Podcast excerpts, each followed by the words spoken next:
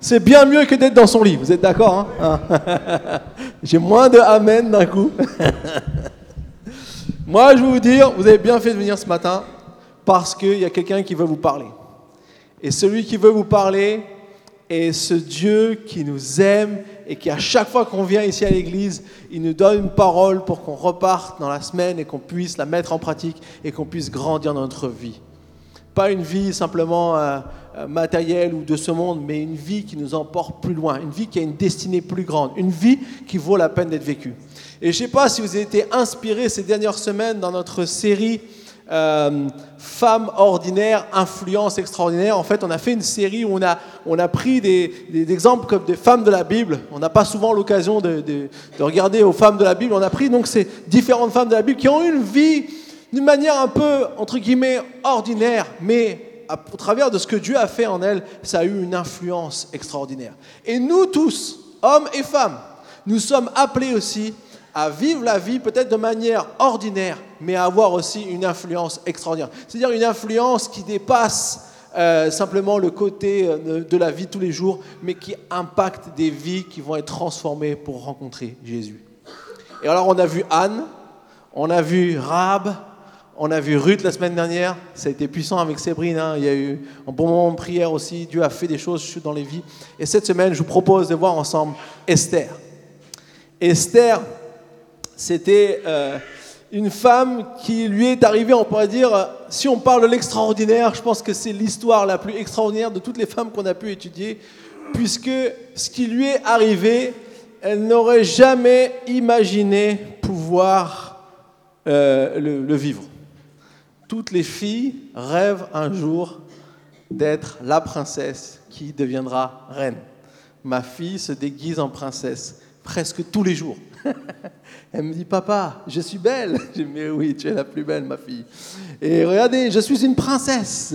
Et quand elle joue, elle a le prince et la princesse. À trois ans, elle a déjà compris que le prince avec la princesse, qui vont se marier. Il y a toute cette, cette dimension de, de, vivre et de, voilà, de vivre ce bonheur. Et Esther, quelque part, a connu, on pourrait dire, euh, un conte de fées bien réel, en, partant d'une situation pas du tout favorable à ce qu'elle devienne un jour une, euh, une reine.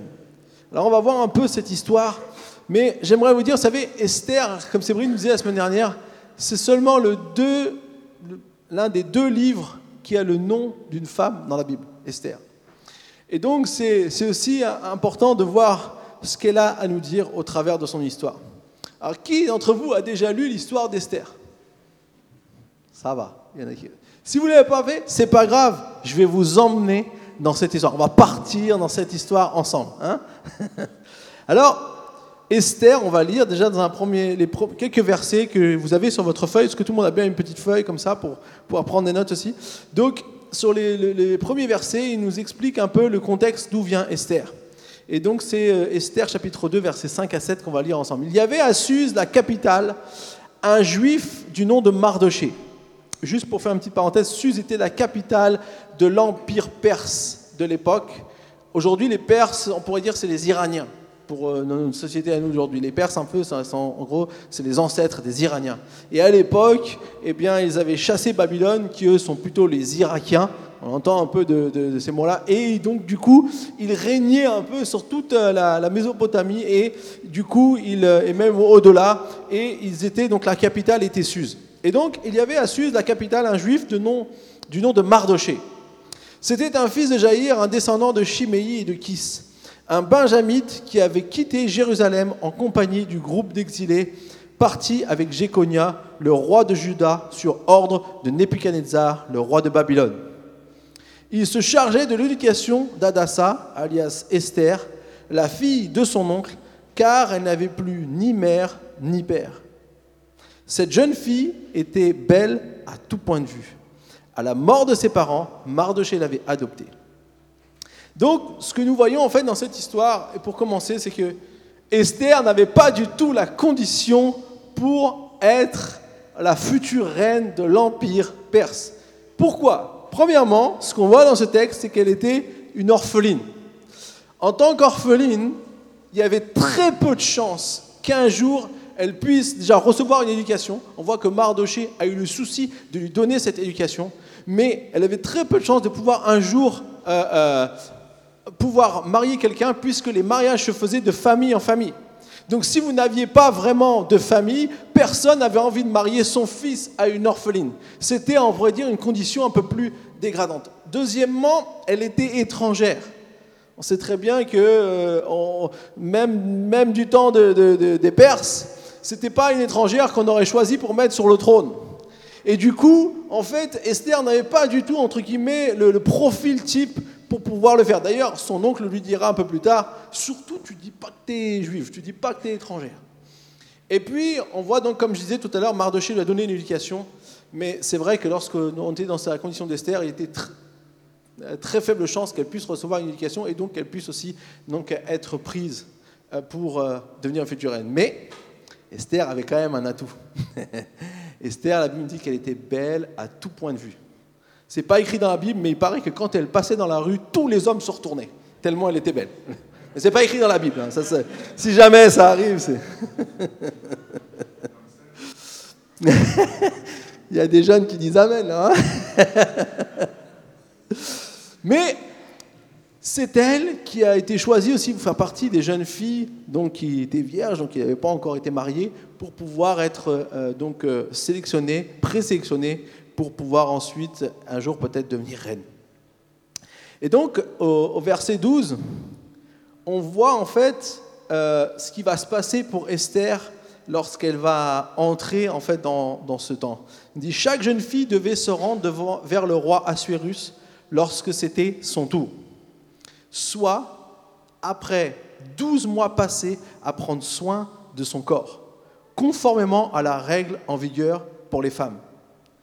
Six mois avec de l'huile de myrrhe et six mois avec des aromates et des produits cosmétiques spécifiquement féminins.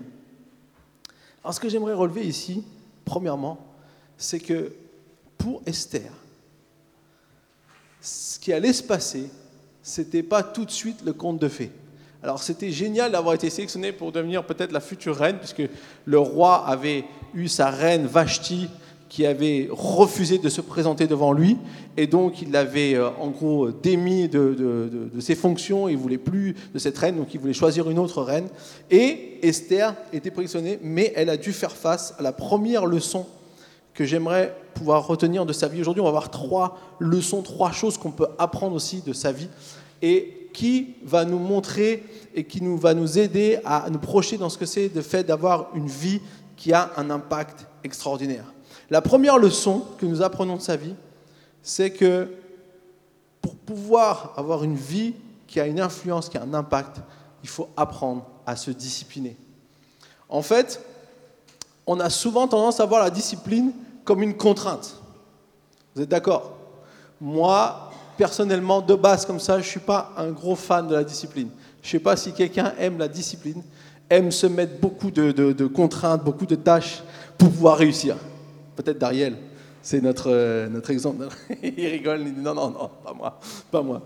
Mais en fait, la discipline, c'est pas toujours négatif. J'ai mon ami Yvan Carluère, on salue aussi Denis qui est là pour nous, avec nous aujourd'hui. Il avait fait une prédication justement aussi sur Esther il y a quelques années en arrière et, ça m'avait beaucoup marqué. Oui, justement, il expliquait le fait que la discipline, ce n'était pas forcément quelque chose de négatif. Bon, il, il tire ça d'un grand homme qui a écrit sur le leadership qui s'appelle John Maxwell et il dit ceci. La discipline, c'est choisir de faire maintenant quelque chose qui te coûte afin de pouvoir faire plus tard quelque chose que tu aimes vraiment. Maintenant, vous allez pouvoir l'écrire. Je ne sais pas si elle s'affiche. La discipline, c'est de choisir, c'est choisir de faire maintenant quelque chose qui te coûte afin de pouvoir faire plus tard quelque chose que tu aimes vraiment.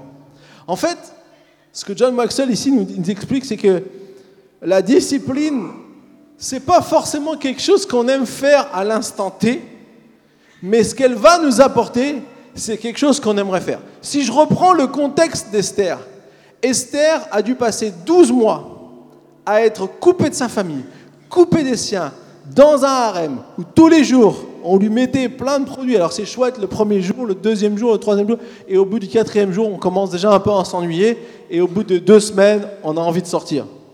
Si on vous fait tous les jours la même chose pendant un an, vous allez vite vous lasser. Mais elle devait se préparer, elle devait euh, passer par toutes sortes de choses parce que c'était important qu'elle soit, entre guillemets, déjà encore la plus belle le jour où elle rencontrerait le roi. Et ensuite, elle n'avait qu'une opportunité d'une soirée et d'une nuit pour euh, vraiment voir si elle plaisait vraiment au roi. Et donc, du coup, la discipline, c'est pas quelque chose qui forcément on aime faire. Moi, je, je vous dis sincèrement, je suis pas fan de la discipline. Mais quand on comprend que si on se discipline pour quelque chose, on obtient quelque chose qu'on aime vraiment, alors on peut progresser.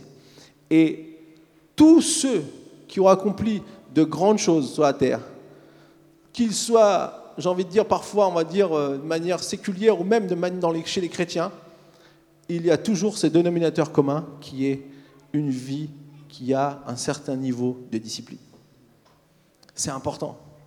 Ça fait partie de notre vie. Ça fait partie de notre... De notre alors, j'aimerais ce matin, si je peux, je vais m'inclure avec vous, hein, parce que je ne suis pas forcément, comme j'ai dit, fan de la discipline, j'aimerais nous réconcilier avec la discipline. Comprendre que la discipline, ça va être quelque chose de bon pour nous. Alors pour ça, je vous, propose un petit peu de voir aussi ce que, d'autres choses que la Bible nous dit, donc on a vu avec Esther. En fait, ce qui est important, vous voyez, Esther n'avait pas du tout les critères pour devenir reine. En fait, c'était si on avait mis un. Aujourd'hui, on aime faire les pourcentages. Si on avait fait un sondage, si on aurait fait le pourcentage, on aurait dit qu'Esther avait comme, allez, 5% de chance de devenir reine. Peut-être parce qu'elle était très belle. Mais le reste, tout le reste jouait en sa défaveur. Mais vous savez, ce qui aurait été le plus grand frein d'Esther, c'était même pas ça c'était qu'elle dise au bout de deux semaines, j'en ai marre, j'arrête. Tant pis, je serai pareil. Or, si on avait dit à Esther, tu fais ça pendant un an, et au bout d'un an, t'es reine, elle aurait signé tout de suite. Mais à l'époque, elle ne savait pas, elle, qu'elle allait être reine. Nous, on le sait, nous, la connaît la fin de l'histoire. Mais elle ne connaît pas la fin de l'histoire. Elle, elle devait tous les jours, tous les jours, tous les jours suivre le même rituel pour se préparer pour le jour, au bout de 12 mois, d'être devant le roi. Et moi, je dis, ça c'est impressionnant, cette, euh, cette force euh, euh, qu'elle a eue de ne pas quitter. Aujourd'hui, nous, dès qu'au bout de quelques temps, les choses ne nous pas, on arrête. On commence des choses et puis on arrête. Alors l'important, c'est pas ta condition de départ. L'important, c'est ce que tu vas faire pour ta condition future. L'important, c'est pas tout ce que tu as pu vivre. Peut-être les choses dans ta vie, tu te dis, ces choses me disqualifient de pouvoir faire des choses pour Dieu, ou des choses grandes pour Dieu, ou même d'accomplir des choses avec ma vie. Mais je te dis, non, ce que tu dois projeter, c'est sur ce que tu peux faire pour plus tard. Qu'est-ce que tu as envie de laisser tomber qui ne te sert à rien pour aller vers quelque chose qui peut t'emmener plus loin dans ta vie avec Dieu? Moi, je crois que Dieu a préparé des œuvres pour nous en avance afin que nous les pratiquions. En fait, c'est nous qui pouvons les pratiquer ou pas. Ils sont préparés afin que nous les pratiquions. Mais nous devons les pratiquer. Si on ne les pratique pas, ça ne marche pas. Alors on a tous des domaines où on doit se discipliner. Et il y a un verset que j'ai lu récemment. Je comme je dis, je suis un peu vous entendez beaucoup de psaumes en ce moment parce que je suis dans les psaumes. Psaume 90, verset 12, ça, ça, m'impacte vraiment beaucoup ce, psaume, j'ai toujours aimé ce psaume. Quelqu'un connaît le psaume 90, verset 12. Enseignez-nous à bien compter nos jours afin que notre cœur parvienne à la sagesse. En fait, ce que j'ai réalisé en relisant ce psaume, c'est qu'il nous enseigne à bien compter nos jours. Ça veut dire qu'on peut mal les compter. Par défaut, on peut mal les compter. Qu'est-ce que ça veut dire mal compter les jours? C'est pas se tromper dans les dates. Hein. Mal compter les jours, en fait, d'une certaine manière, c'est gaspiller les journées qu'on reçoit. C'est gaspiller le temps qui nous est offert. Et vous savez, qui a déjà gaspillé une journée? Nous tous, hein S'il y en a un qui ne lève pas la main, on va prier pour lui, cherche un esprit de mensonge. maintenant. non, la réalité, c'est qu'on a tous gaspillé une journée. Mais le problème, c'est quand ils s'enchaînent, les journées gaspillées. C'est ça le problème. De temps en temps, prendre du bon temps, ça fait du bien, ça nous ressource. Mais vous savez, dans notre vie, il y a différents aspects. Et ce qui est important, c'est l'équilibre. Et pour tenir les différents aspects de notre vie, par exemple, vous avez besoin de faire des choses, vous avez besoin d'apprendre des choses. On a toujours besoin d'apprendre des choses. C'est pas seulement quand on est à l'école. Si vous êtes étudiant, vous dites quand quand j'aurai fini mes études, c'est fini. Mauvaise nouvelle, ça continue. Ça prend une autre forme, mais ça continue. Ou bonne nouvelle peut-être plutôt. Mais la réalité, c'est que on continue d'apprendre des choses. Et ensuite, bah, ces choses qu'on apprend, on doit les mettre en pratique. Et puis, on a des relations avec des personnes, on doit avoir, on a des proches, on a des gens un peu plus éloignés, et puis on a des, des, des, contacts, euh, des relations au niveau du travail, et puis on a besoin aussi de prendre du temps pour se reposer. Si on ne se repose pas, généralement, on va pas très loin. Et puis on a besoin aussi de se divertir, ça fait partie aussi de l'ensemble des choses. Mais le problème, c'est quand l'équilibre ne va plus. Si jamais vous, vous, sortez plus, vous n'allez plus voir aucun ami, ça ne va pas être bon pour vous. Mais si vous allez voir, seulement voir vos amis et que vous ne faites plus rien d'autre, ça ne sera pas bon pour vous non plus. Si vous ne vous reposez jamais, ce n'est pas bon pour vous. Si vous ne divertissez jamais, ce n'est pas bon non plus pour vous. Mais si vous faites que vous divertir et que vous ne faites pas, vous travaillez pas au travail, par exemple, c'est pas bon pour vous non plus. En fait, c'est l'équilibre. Et vous savez, qu'est-ce qui nous amène à avoir l'équilibre? La discipline. C'est la seule chose qui peut nous permettre de maintenir ces choses en équilibre. Alors, j'ai deux questions pour vous aujourd'hui. Est-ce que vous êtes prêts? Qu'est-ce que tu fais aujourd'hui et qui n'est pas forcément nécessaire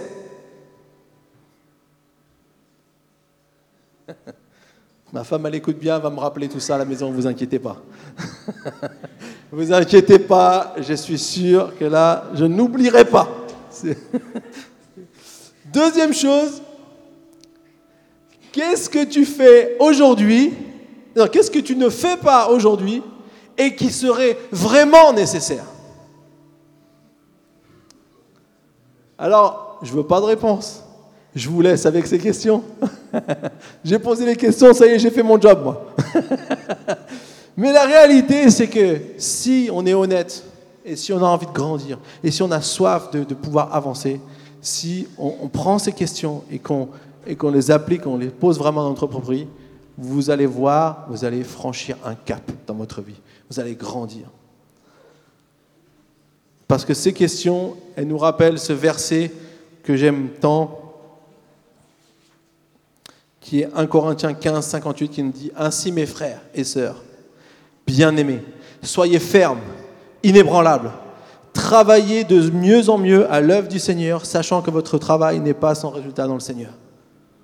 Amen si on est prêt à travailler de mieux en mieux, c'est-à-dire si on est prêt à vouloir progresser, si on est prêt à, dire je ne vais pas rester seulement dans ma condition de chrétien, ça y est, je suis sauvé, Amen, Alléluia, maintenant je vis ma vie, je suis content, je vais à l'église, Dieu m'a sauvé.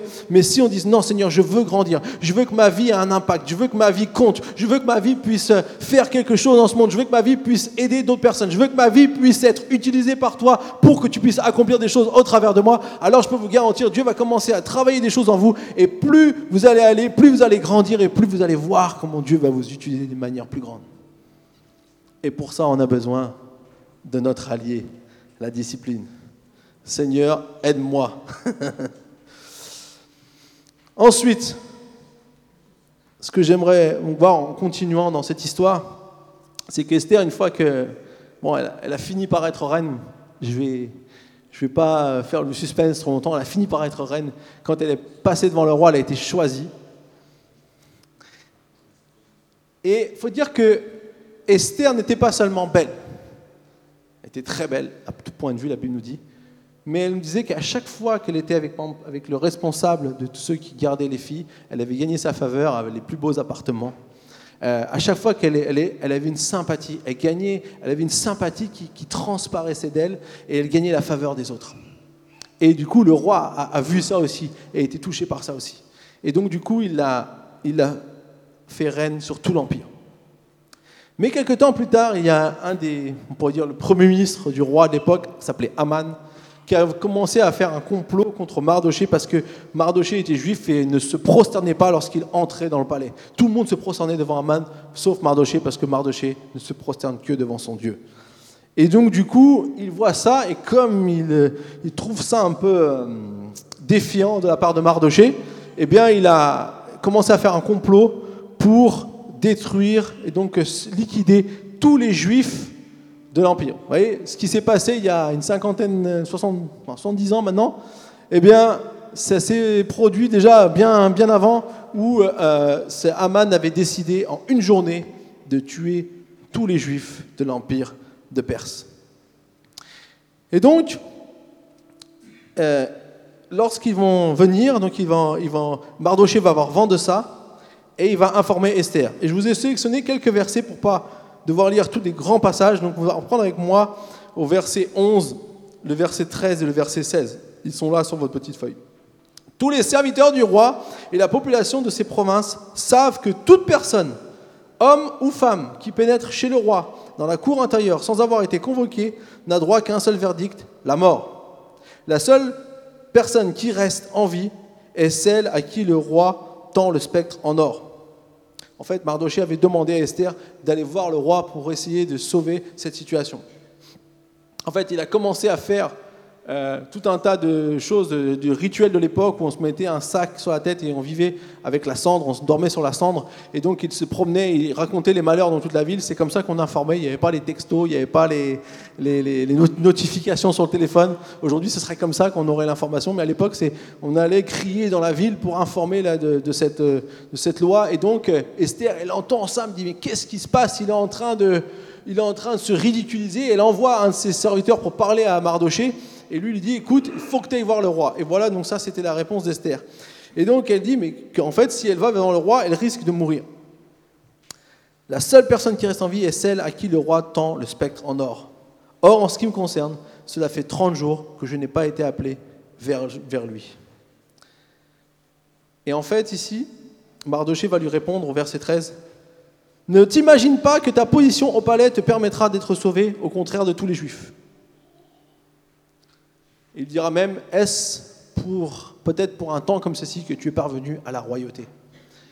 Et en fait, ce que j'aimerais voir ici, c'est la réaction d'Esther, avant de lire le verset 16. La, première chose qu'on voit, c'est que lorsque Mardoché, Esther va, apprendre la nouvelle, et Mardoché va lui dire, sa première réaction de dire, mais si je vais voir le roi, je vais mourir.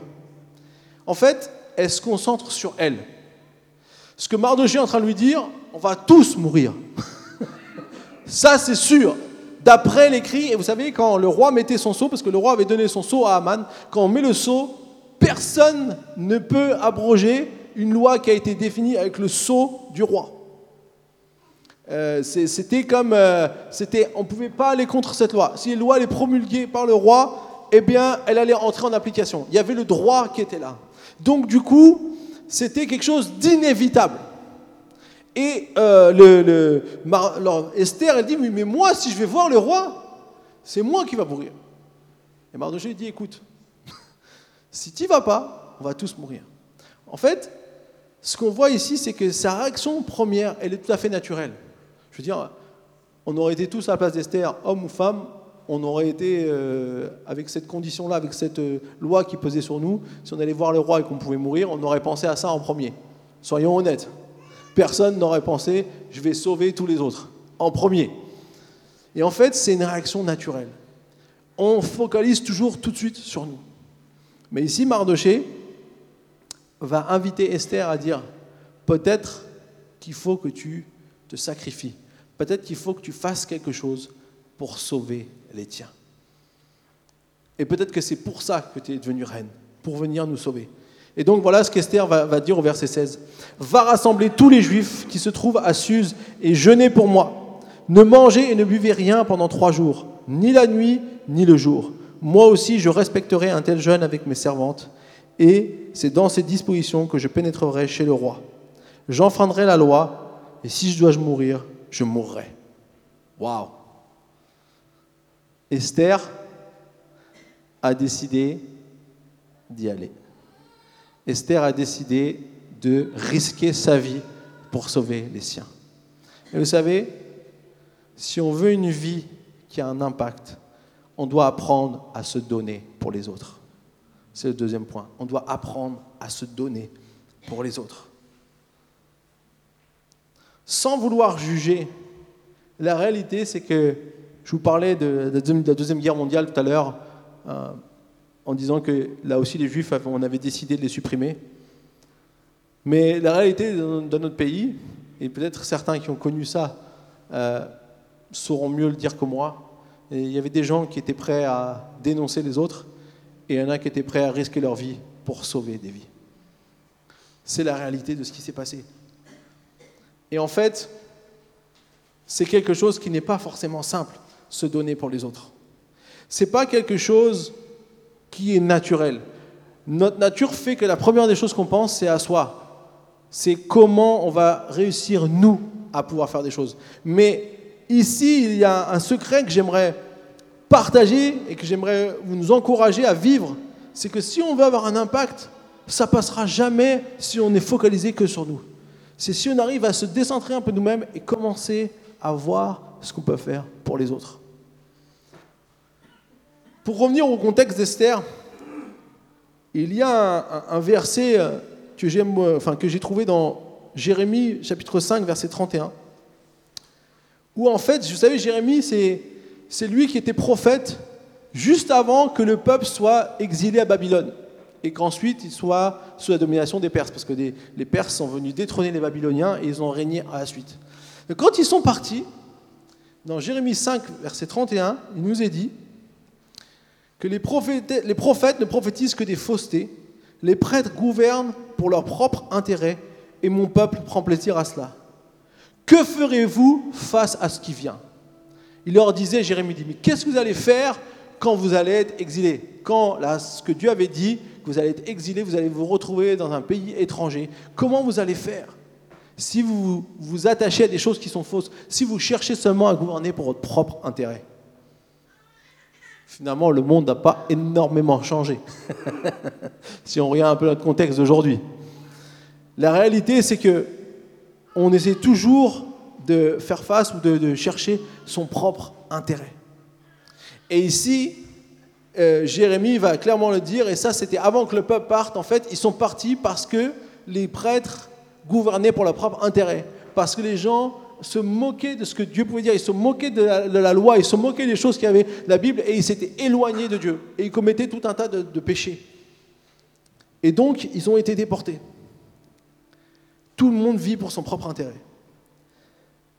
Néanmoins, l'histoire d'Esther n'est pas anodin dans sa signification. Car au moment où le peuple, Esther, c'est à peu près au moment, pratiquement quelques années avant que le peuple allait commencer à retourner dans son pays, à revenir en Israël.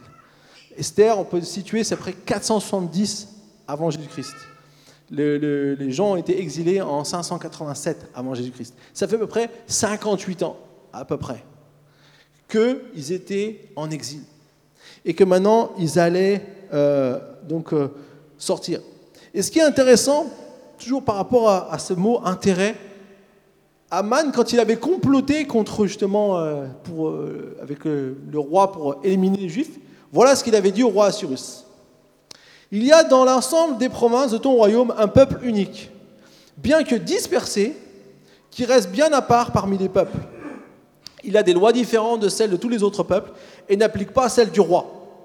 Le roi n'a aucun intérêt à le laisser tranquille. Si donc tu le juges bon, qu'on donne par écrit l'ordre de les faire disparaître. Le Haman avait dit au roi, il n'y a aucun intérêt à le laisser tranquille. Tu n'as aucun intérêt à garder un peuple. Imaginez-vous les discussions. Euh, le Haman discute avec le roi. Allez, ce peuple-là, terminé. Mais en fait, le roi va lui donner son anneau. Ça, c'est quand même.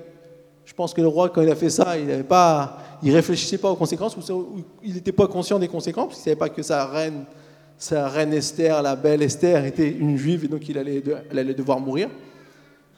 Mais il a juste fait parce qu'on lui a dit Tu n'as aucun intérêt. Lorsque je marche avec mon propre intérêt, je vais t'emmener à entrer dans des impasses dans ma vie. Tu vas vivre des impasses dans ta vie parce que tu vas aller seulement en, ayant une vision de ton propre intérêt et tu ne réalises pas que parfois tu as plus intérêt à ne pas suivre ton intérêt.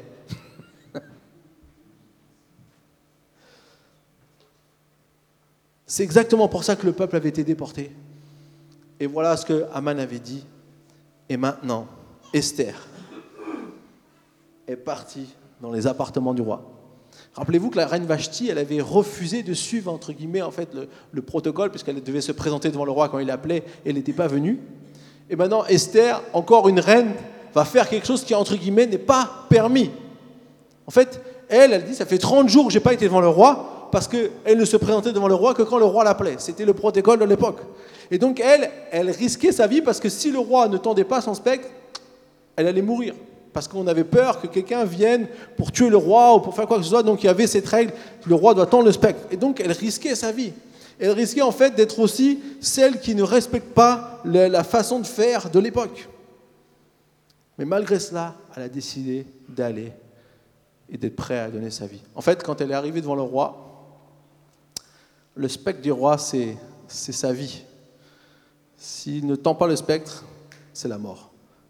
Et c'est ce qu'elle avait mis dans la balance, parce qu'elle a dit, si je dois mourir, je mourrai. Waouh Si je dois mourir, je mourrai. C'est pas anodin son choix de, quitter, de partir. C'est pour ça qu'elle a jeûné d'ailleurs. Quand on a des grandes décisions à prendre, c'est toujours bon de jeûner. Ça nous donne de pouvoir avoir la, conviction du Seigneur. Elle avait vraiment besoin de se sentir convaincue. Et donc, elle, elle était prête à mettre sa vie en jeu. Mais moi, je trouve que cette histoire, elle avait comme une, euh, une dimension qu'on retrouve bien plus tard. Moi, je connais un homme qui est, d'une manière, on pourrait dire, un peu similaire, a donné aussi sa vie pour les autres. Il était prêt à aller sur une croix. Sauf que lui, il a connu la mort. Il a connu la mort puisque sur la croix, on l'a cloué. Jésus, on l'a cloué, il a été prêt à, franchir ce cap, à dire je donne ma vie. Vous savez, euh, Lida me racontait qu'à la, conférence de jeunes, il y a un pasteur qui a dit que Jésus n'était pas mort sur la croix. Ouh là là, qu'est-ce qu'il raconte ce pasteur? Non, en fait, il est mort dans le jardin de. Entre guillemets, ce qu'il voulait dire, on est bien d'accord qu'il est mort sur la croix, Jésus, hein, mais ce qu'il voulait dire, c'est que c'est au moment où il est dans le jardin de qu'il dit Seigneur, si tu peux enlever de moi cette coupe, mais que ta volonté soit faite à ce moment-là, il a, entre guillemets, accepté complètement. Il a dit, oui, je suis ton plan. Complètement, il s'est donné entièrement pour les autres, même si ça lui coûtait beaucoup.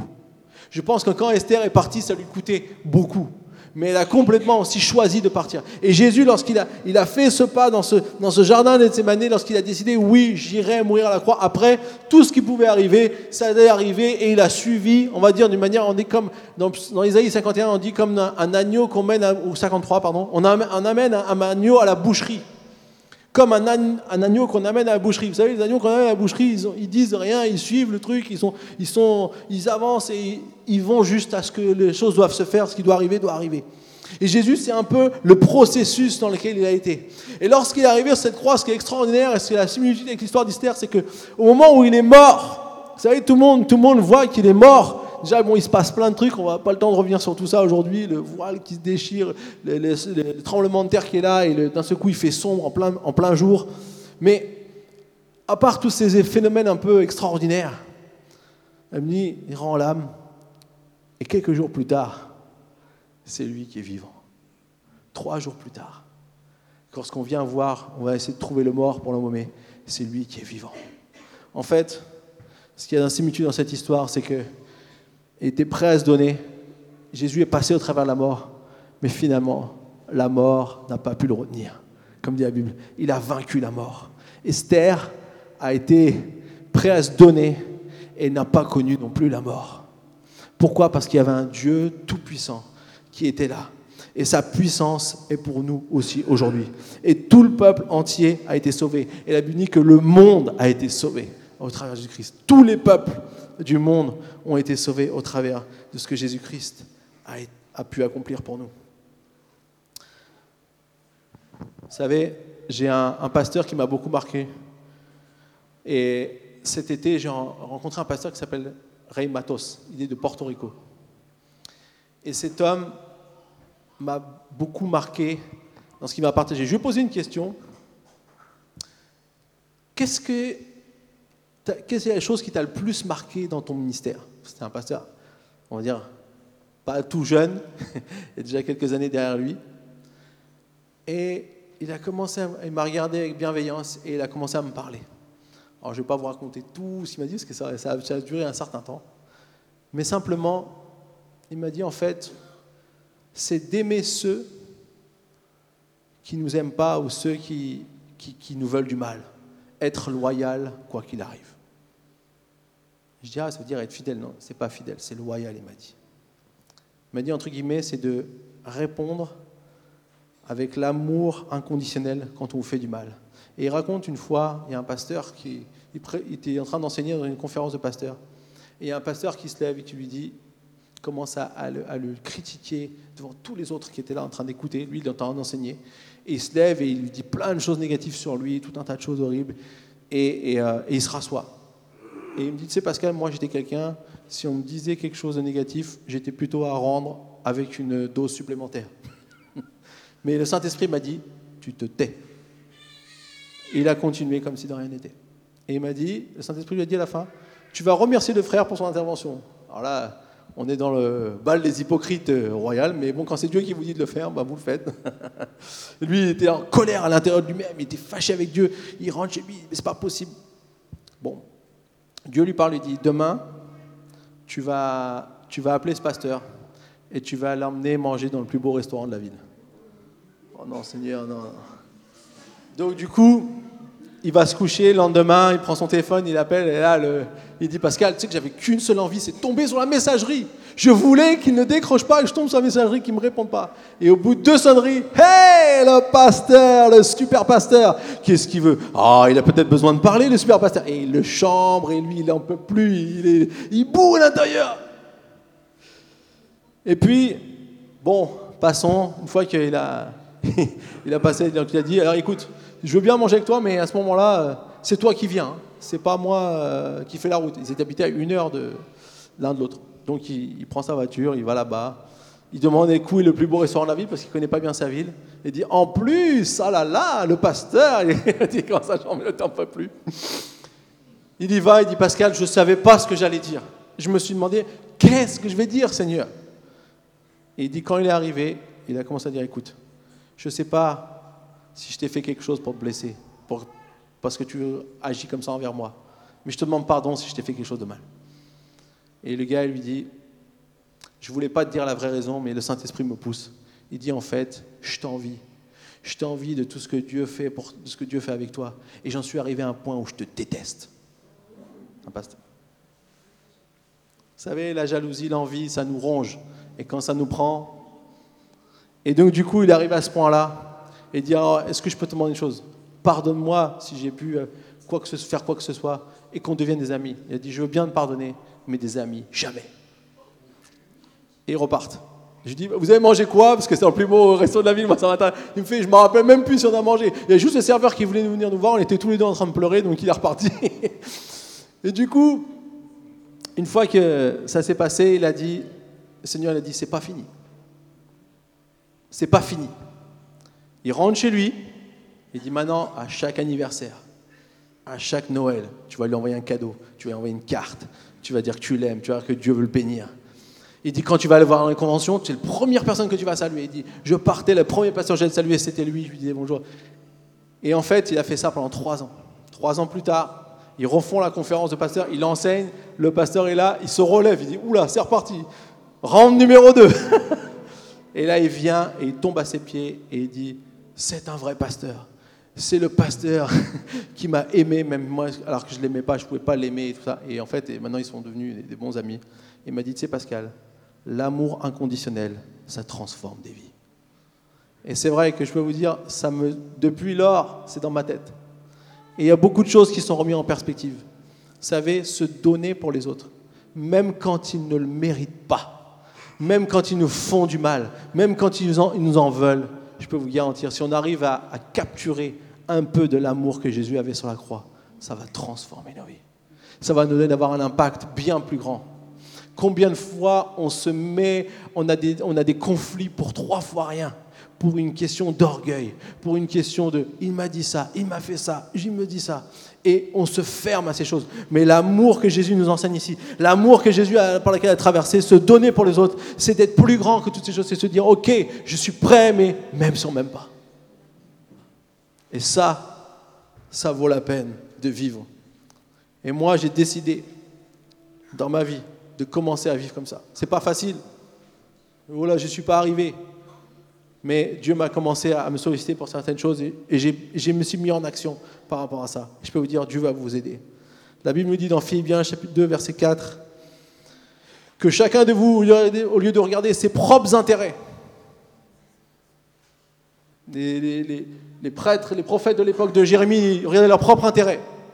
Les, Aman a regardé son propre intérêt et a fait croire au roi que c'est son intérêt d'éliminer les Juifs et c'était un mensonge, parce que ce n'était pas son intérêt de tuer sa reine. Mais enfin bon. Mais la Bible dit, au lieu de regarder ses propres intérêts, que nous regardons aussi ceux des autres. Et ça, il n'y a aucune religion au monde qui vous l'enseigne. Même pas la religion, entre guillemets, euh, la, religion chrétienne. C'est la vie de Jésus. C'est notre relation avec Dieu qui nous enseigne ça.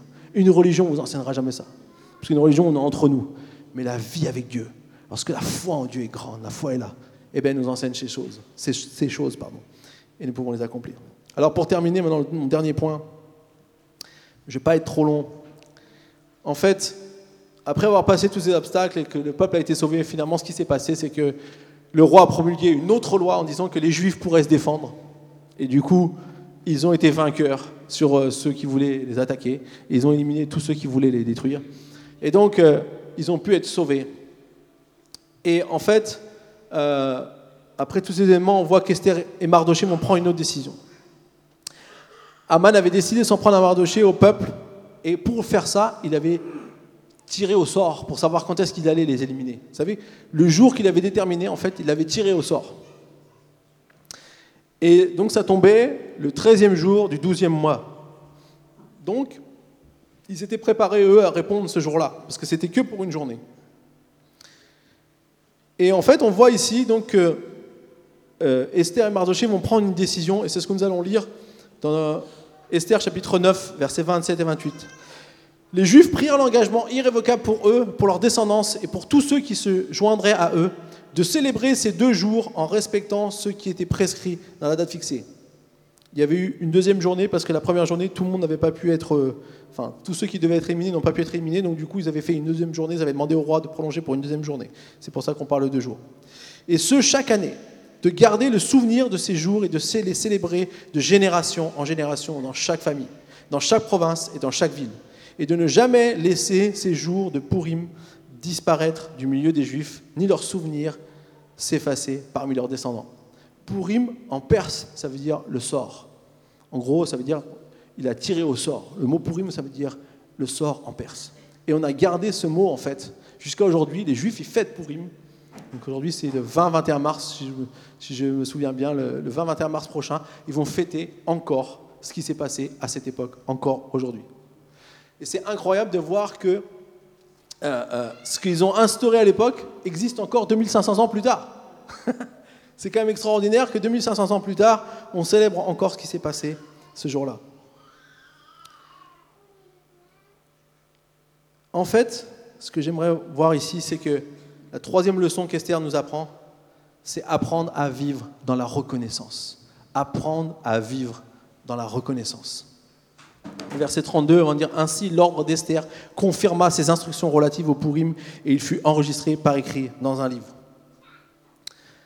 en instaurant une fête pour être reconnaissant de ce que Dieu a fait pour son peuple, Esther va commencer quelque chose qui va durer 2500 ans. Mais en fait, ce qu'elle veut dire aussi au travers, en gardant ce nom Purim, c'est de dire Aman avait tiré au sort le jour où on devait mourir. Mais en fait, il n'y a pas de hasard. Il a, choisi par hasard ce jour-là, on va dire en tirant au sort, en, en faisant jouer le hasard. Mais en fait, il n'y a pas de hasard. Puisque en fait, Dieu a permis qu'il soit sauvé. Et vous savez, une anecdote incroyable que j'ai vue dans cette histoire, c'est que Esther, quand elle va faire venir le roi pour sauver son peuple, elle va aller devant le roi, il va tendre le spectre, et va dire J'aimerais inviter le roi à un banquet. pour lui dire ce que j'ai à lui dire. Le deuxième jour, elle va, elle va, le, va retourner, donc elle va rien dire le premier jour, elle va dire, alors le roi va dire, qu'est-ce que tu veux me dire Esther aujourd'hui? Ben, j'aimerais que le roi revienne demain avec Aman pour le, euh, le deuxième jour refaire un banquet et parler au roi. Sauf qu'entre-temps, Mardoché avait décidé dans la nuit, après le premier, la première journée, de pendre, euh, Aman pardon, avait décidé pendant la nuit de pendre Mardoché à une potence parce qu'il n'en pouvait plus de le voir. Donc le lendemain matin, il partait voir le roi pour lui dire Est-ce que je peux pendre Mardoché? Sauf que, par hasard, on pourrait dire, vous avez compris que c'est pas ça n'existe pas, mais par hasard, le roi n'arrivait pas à dormir dans la nuit des deux jours. Et du coup, il, lui a fait lire les, choses qui étaient écrites dans le livre, et d'un second, on lui dit Mais il y a un homme qui t'a sauvé parce qu'il y avait eu des, personnes qui, essayaient de, comploter contre toi pour te tuer. Et lui, il avait dénoncé ça, et du coup, on a, on a fait pendre ces deux hommes, du coup, tu n'es pas mort. Il dit, mais qu'est-ce qu'on a fait pour le remercier? Rien. Et cet homme, c'était Mardoché. Donc, du coup, alors qu'Esther a mis deux jours à lui demander, que ça aurait peut-être pu empêcher Mardoché de vivre Eh bien non, il a vécu. Parce que quand Aman vient pour demander au roi de faire pendre Mardoché, le roi lui dit Qu'est-ce qu'on fait pour honorer un homme? Et lui, orgueilleux comme il est, il croit que c'est pour lui. Donc il dit qu'on lui mette un beau vêtement avec un cheval et qu'on dise voilà comment le roi honore quelqu'un. Et donc du coup il dit bah tu vas faire ça pour Mardoché. ah là c'était pas forcément les plans. Mais ce que j'aimerais vous dire, vous savez, avec Dieu il n'y a pas de hasard. C'est pour ça que vivre une vie de reconnaissance, c'est de comprendre que tout ce qui arrive, tout ce qui nous arrive, même parfois les choses difficiles, même parfois les choses qui nous font souffrir, soyons honnêtes, il n'y a pas que des euh, on n'est pas toujours au septième ciel avec Dieu. Parfois, on vit des choses difficiles, mais Dieu est toujours là. Mais tout ce qui nous arrive est sous le contrôle de Dieu. Tout ce qui nous arrive, Dieu est là. Et nous devons apprendre à vivre dans la reconnaissance. Quand on vit dans la reconnaissance, les choses se passent. Et vous savez, ils ont dit, ils ont demandé aux, personnes pendant la fête de Purim de, faire des cadeaux, de se faire des cadeaux les uns aux autres. Vous pourrez lire le verset 22 je ne vais pas le lire pour ne pas perdre trop de temps, mais vous pouvez lire. Ils ont dit, Mardoché et Esther, ils ont dit, vous allez vous faire des cadeaux le jour de Purim. Un grosse fête, un gros banquet, et vous allez vous faire des cadeaux. Vous savez pourquoi? Parce qu'il y avait une réalité que Aman déjà avait bien subtilement trouvée. C'est que déjà le peuple était dispersé dans le royaume. Et deuxièmement, donc ils n'étaient pas tous ensemble au même endroit pour se défendre. Et que deuxièmement, ils étaient divisés. Parce qu'ils étaient, ils étaient en exil. Et il y en a beaucoup qui ne devaient pas être d'accord les uns avec les autres. Et il y avait des conflits. Et donc, ils ont décidé, Esther et Mardoché, de commencer à se refaire des cadeaux. En quelque sorte, de, se dire comment on s'apprécie pour réunir le peuple. Et vous savez, vivre dans la reconnaissance, c'est être reconnaissant aussi en, pouvant être reconnaissant pour des personnes que tu as mis sur notre route. Parfois, ça nous arrive peut-être d'être en conflit. Je vous encourage, si vous vivez dans la reconnaissance, à ne pas rester avec ces conflits, mais de dire, Seigneur, aide-moi à pardonner. Aide-moi à être reconnaissant pour les personnes que tu m'as données, pour ce qui se passe. Ayez une vision des choses différentes. Vous savez, hier, vous avez vu ce qui s'est passé avec les Gilets jaunes. Alors, ce n'est pas forcément les Gilets jaunes qui ont fait des gros, du gros raffut. Moi, quand ils ont tagué l'art de triomphe, j'étais en colère hier. Qu'est-ce qu'ils font, ces gens? Et je vais pas à m'énerver, parce que moi, j'ai juste à être euh, tranquille. Ça va être nettoyé. Mais c'est vrai que ça nous, ça nous fait mal, ça nous chagrine un peu de voir l'arc de triomphe tagué. Et il y a toutes sortes de choses, et il y a toutes sortes de revendications. Alors, je ne fais pas de politique, hein. on ne fait jamais de politique à l'Église, donc euh, on peut comprendre ce qu'ils revendiquent. Mais le problème, c'est qu'à force de vivre dans le mécontentement, à force de vivre dans les choses qui, sont dures, qui sont difficiles, parfois qui sont réelles, mais de vivre avec ces choses-là, on n'avance pas, on ne progresse pas, on est, on est frustré, on n'est pas heureux, on ne se profite pas de la vie que Dieu a pour nous. Mais si seulement on pouvait changer le logiciel, comprendre que Dieu nous amène à vivre dans la reconnaissance de tout ce qu'on peut avoir, de tout ce que Dieu nous donne, de tout ce que nous pouvons faire. Et que même si parfois on a une limite, Dieu il est capable de prendre le relais quand on est dans le rouge. Il est capable de prendre le relais quand les choses ne vont pas. Il est capable de prendre le relais quand, parfois on voit aucune issue. Et pour ça, il faut vivre dans la reconnaissance. Et enfin, la reconnaissance, on voit ici aussi, c'était de, transmettre de génération en génération. Lida vous a piqué mon illustration tout à l'heure, elle vous a raconté mon illustration à, la, Sainte Seine, mais c'est pas grave. Tous les soirs, maintenant, avec notre fille Shana, on, on raconte, on lui, fait demander pourquoi tu veux remercier Dieu aujourd'hui? Parce qu'on veut apprendre à nos enfants dès tout petits que chaque jour, Dieu fait quelque chose de bien pour nous. Oui, il y a des choses difficiles qui se passent dans une journée parfois. Oui, il y a des choses qu'on n'aurait pas aimé vivre. Oui, il y a des choses parfois qui nous font souffrir. Mais dans tout ça, Dieu a toujours quelque chose de bon pour nous. Vivre dans la reconnaissance, c'est ce qu'Esther nous a appris aussi au travers de sa vie et de ce qu'elle a compris aussi pour son peuple. Et c'est ce qui a tout changé. Amen. Alors j'aimerais qu'on puisse maintenant prendre un temps fermer les yeux.